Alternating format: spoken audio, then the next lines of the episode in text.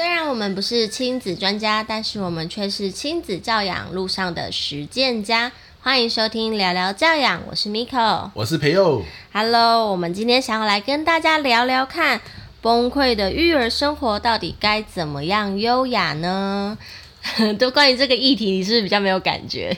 没错，因为你没有特别想到什么优不优雅这件事情。但从这个主题听起来，就是这次讨论的重心会回到父母身上。对，没错，就是不管小孩子多么的泼辣，我们依然要生活的优雅，是这个意思吗？我觉得我定这个主题是我，我现在小孩五岁多嘛，我这五年半来一直不断的去思考的事情。那一直到最近，因为我看了一本胡展告心理师的新书，叫做《刻意放松》，我觉得这本书给我了一些新的想法，所以我想要借着今天的聊聊教养来跟大家分享我这五年半来一直苦思的问题，得到了一些些小解答，想跟大家说说看。哦，对，所以也是整理了一下自己的想法啦，不见得讲得很好，大家可以就是良性的互动一下。嗯，是是是，好。那所以我们要先从这本书开始来切入吗？呃，我想先说一下为什么我会去一直去想这个刻意的，就是崩溃的育儿生活要怎么优雅这件事情。因为就是育儿生活其实真的是很让人烦躁，而且时不时会崩溃。那为什么会这样？其实。不是小孩多恶魔多讨人厌，他们其实也是初来乍到在这个世界上。可是其实是因为我以妈妈的立场好了，我就不讲爸妈，因为我不知道你的状况。但是像我自己的话，就是因为对于育儿这件事情其实是不熟悉的，因为我从小到大，呃，身边的人也没什么就是有养婴儿的这个经验，所以我很少接触到。那这个小孩又是我唯一又是第一个小孩，所以这段时间我其实是都是一切都在从头学习，而且。对于就是有小孩之后的整体生活，它真的是瞬息万变诶，就是你完全对于整体的状况是没有办法掌握的。你知道我就是大概在小孩一岁多还很崩溃的最崩溃的一个巅峰的时候，我有个朋友就传了一个 FB 那个粉丝团的链接，但是我的大救星那个粉丝团我推荐给大家，它叫做“崩溃男孩日常”，对，应该是这个名字没错，所以是讲爸爸的。不是不是，他是嗯、呃，就是大家家里有男孩的父母，然后他们会加入这个呃 FB 的社团吧，哦、然后每一天每一天就有海量的讯息或照片或影片 PO 上去，你就会觉得很疗愈。疗愈的点是什么？你看着自己家的小恶魔，你觉得啊，他怎么会这样？你觉得好烦啊，好想把他塞回肚子里。但是你再划一划崩溃男孩日常这个粉那个社团的时候，你就发现，哎。还好吧，别人家的小孩在那边手甩啊甩啊甩，你知道怎么了吗？他就砸破了他家的液晶电视，哎，然后还有爸妈就是，哎，怎么突然间安静起来，找不到自己的 baby，然后找啊找找找，你知道在哪里找到吗？哪里？他在马桶里面找到他，小孩不知道怎么爬的，爬进去马桶里面，重点是。爸妈找到他的时候，他还在拿那个里面的水拿起来喝，哇塞，是不是超崩溃？超厉害！那你就瞬间觉得啊，我家的小孩其实也还好嘛。哦，这个要小心，因为我们我们家乐乐都会听我们的 podcast，他听到这一集的时候，他一定会说，我也要看崩溃男孩日常，我也要看崩溃男孩日常，会会不会被他有样学样？应该五岁多了，比较懂事一点，可以明辨是非。可是有时候还在那个半兽人状态的时候，真的有很多你真的无法掌握状况出现。是，然后就觉得跟你的认知差产生的那种背离，就是啊，怎么会这样？是，对，所以每天都处在一个因为没有办法。呃，掌握的状态，你就会内心很不安定，就啊，又要遇到什么事情了那种感觉。哦，所以有崩溃男孩日常，相对应该也有崩溃女孩日常。我跟你说，真的，因为很多有女孩的爸妈就觉得，呃，就是不是只有男孩会让人崩溃，我们家的女孩也是很，就是很厉害，所以他们也另外开了一个。了解。好，所以大家可以依照自己的需求去参加哦。哦，所以听你这么一说，我就懂了，因为今天我们主要是。有要要分享那个胡展告老师的刻意放松，怎么样刻意放松呢？就是请你追踪崩溃男孩日常或崩溃女孩日常。当你看到别人家很崩溃，你就放松了起来，是这样。这当然是一个治标不治本的事情啦。啊，但是也是一个蛮好用、蛮特效药的，就对。会不会展告老师听了就哭哭？我的书架被被这样子去歪用，这样子。好，那我们回到书中给我的一些小启发了。好，那其实我刚刚前面说的就是这样的一个生生活状态，其实我其实过得有点痛苦，所以我当然也会很想要当一个优雅的妈妈。你知道，在尤其现在社群媒体泛滥的时代。你光滑 IGFB，你就会看到好多网红，哎、他为什么就是可以每天美美的照顾他的小孩，然后又可以煮饭呐、啊，又可以把家里打理得很好啊，什么什么之类，我也想要啊，但是我做不到啊。好，你有好多好多就是 OS 在心中，然后你就会觉得越比较也内心越受伤。那但是在书中，我觉得我找到一个蛮好的一个算是解释，让我心有比较安定下来，因为。在书中呢，其实呃，胡展康老师有告诉我们说，快乐它其实是一个迷思，其实快乐是个假议题。怎么说呢？他在书中就有提到说，快乐是一种相对于不快乐的状态，本质上是很短暂的。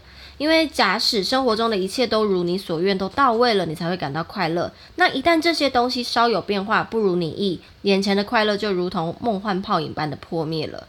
那所以其实意思就是说，假设像你。你是一个吃到美食你会很开心的人，那如果今天真的你生活中都没有美食了，难道你就不开心了吗？对，所以就是我们的心不要被外面的那些事物所绑架嘛，对不对？就有点像这个意思。然后他也就等于我觉得告诉自己说，你不可能无时无刻都在快乐，嗯，那你也不可能就是永远都依靠。外在的这些你购买到的东西，才能够得到那些快乐。OK，对对对。所以意思就是说，不要把快乐的钥匙交给别人啊、哦。你说的很好。外在的人事物。没错没错。那问题就来了，那快乐的钥匙要交给谁？快乐钥匙当然要交给自己呀、啊。自己自己的什么部分？自己的什么部分哦？嗯，嗯，什么意思？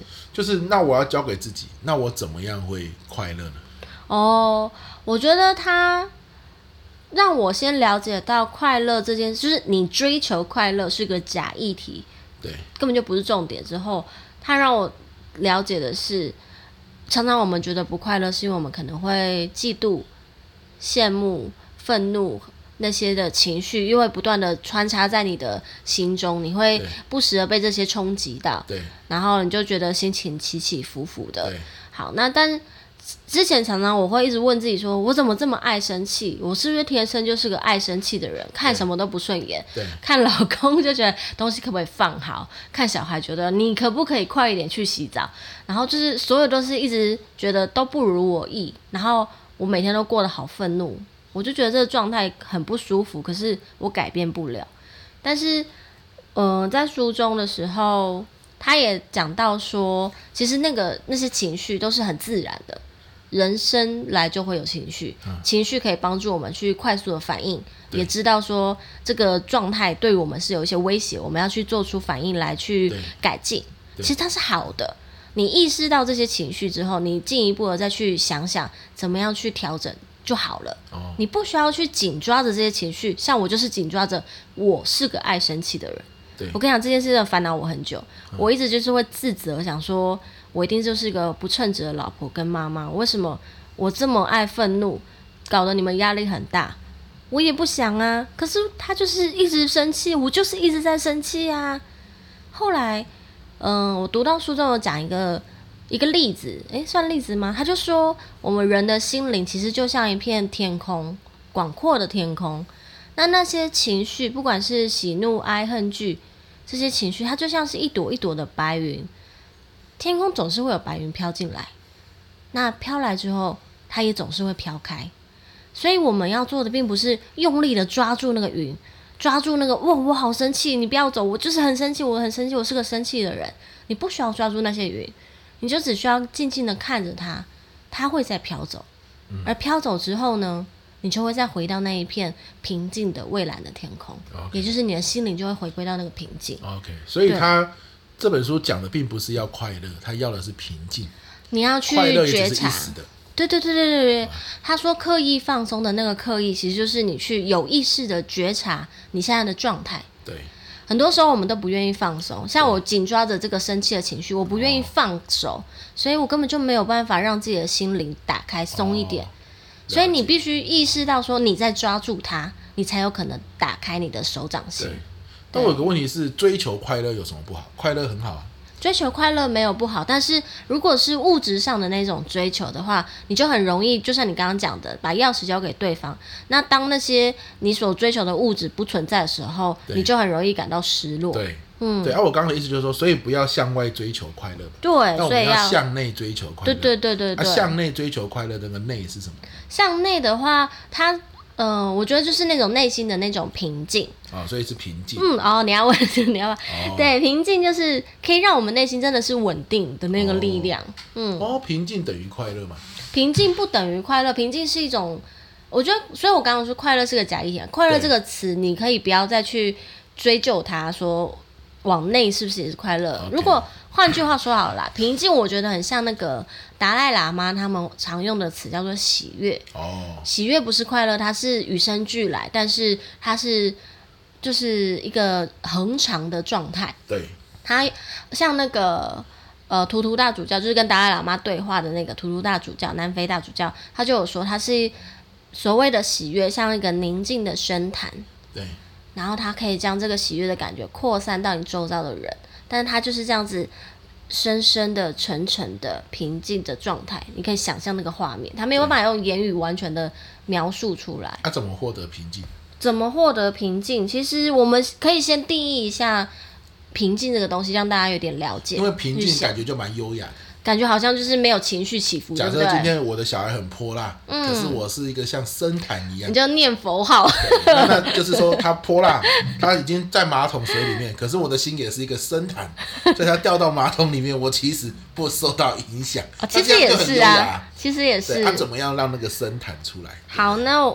其实深蓝不是出来，它其实就在我们心中，只是我们常常会被现在很多外物琐事去蒙蔽盖住它，有点像那个洋葱皮，它把我们最内心的那个平静喜悦的心一层一层的包覆了，所以你感受不到那个一层一层的内在的那个平静。OK，那我讲一下，书中他有讲说，平静它不是快乐，也不是不快乐。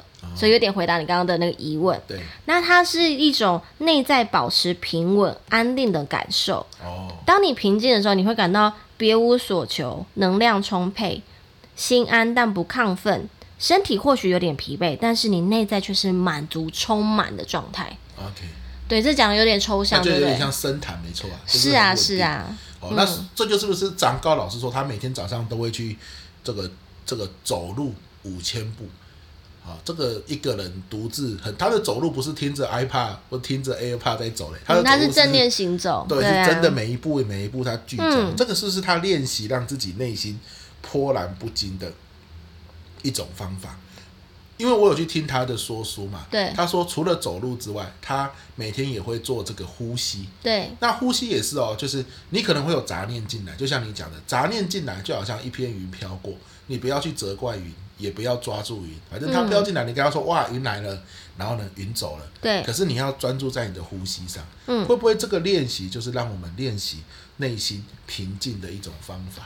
嗯，就我之前去上正念的一些课程的话，其实不管是呼吸观察，或是正念行走，其实还有很多正念的一些方法，他们都只是一个方法。对。它的目的其实并不是你要。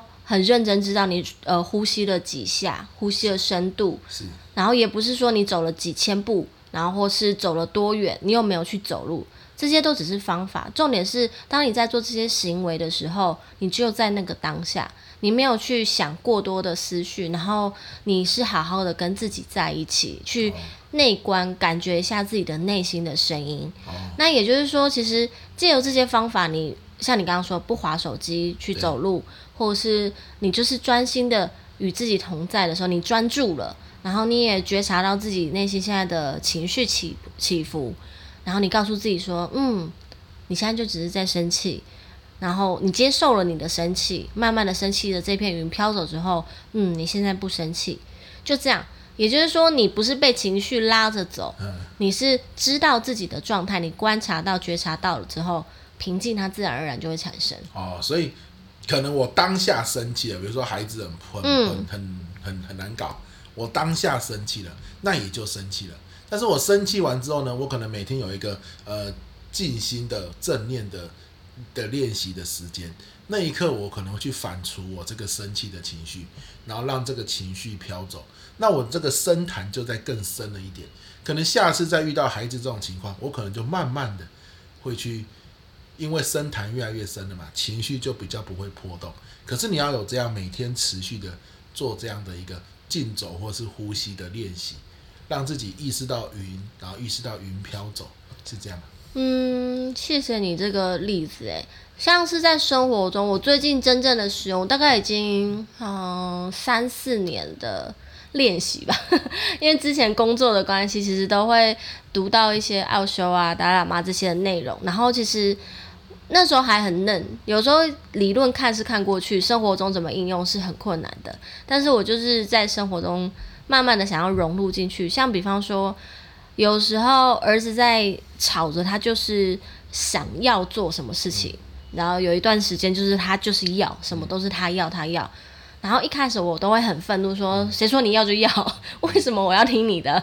然后我们就是两个对着对峙这样子，然后后来慢慢的我就是提醒自己，就是有意识的觉察嘛，然后当他就是在欢的时候，我就发现我开始愤怒了，我开始想要 念他了。我就问自己说：“诶，我现在怎么在愤怒？”我会多深一口气，我还没有回应他，但是我内心很快的思绪跑过去说：“我现在这个感觉是什么？我现在胸口闷闷的感觉什么？我在不爽，我在不爽什么？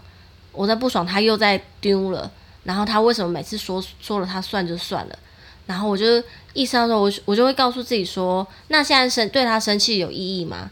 诶，好像没有什么用诶，因为如果我我凶他。”他就会在凶，就是在哭闹回来，然后等一下就一切都没办法收拾了。那我可不可以换个方式？好，不然我就是先安抚他好了，然后转移他的注意力，我们先去做其他的事情。嗯，诶，我没有对他生气，我在一瞬间之内刚刚讲的这些话都是在我脑中里飘过去的。对，但是他已经不是我被情绪绑架了，我是有意识的观察到，而且去问我自己到底怎么了。对，然后。我选择了第二条路去做选择。对，那每一次每一次都可以有更多时间去觉察到自己的情绪的时候，我对于自己的那个反应，就是对他人的对话，我就不会再这么直观的直接爆发出来。哦，对，是啊？这就是 我们之前我听过一句话，就是我们在刺激跟反应中间说了一个故事。嗯，好，那孩子。孩子给我们的各种行为就是刺激嘛，各种情绪就是刺激。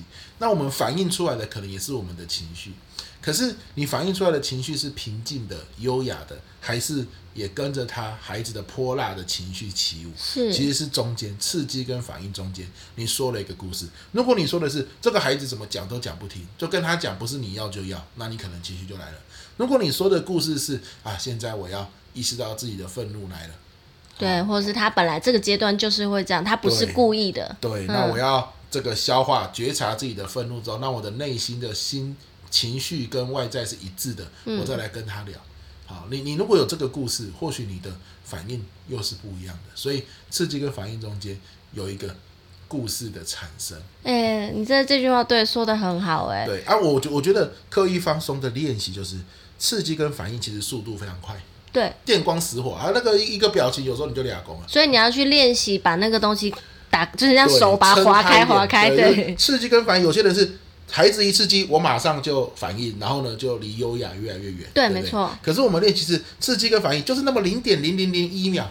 可是我们大脑里面零点零零一秒，我们抓到之后，有没有一个故事觉察说进来？对，对对。然后呢，我们的反应就会不一样。那个反应，那个故事，你抓到的那个时间。你撑得开那个时间，就是优雅跟不优雅生活的差别。没错，真的，而且有时候你你不是时时都做得到，但是只要你有一次做到的时候，你会觉得欣喜，就是啊，我做到，我可以耶。然后当那个点越来越频繁的出现在你的生活中的时候，你就成佛了。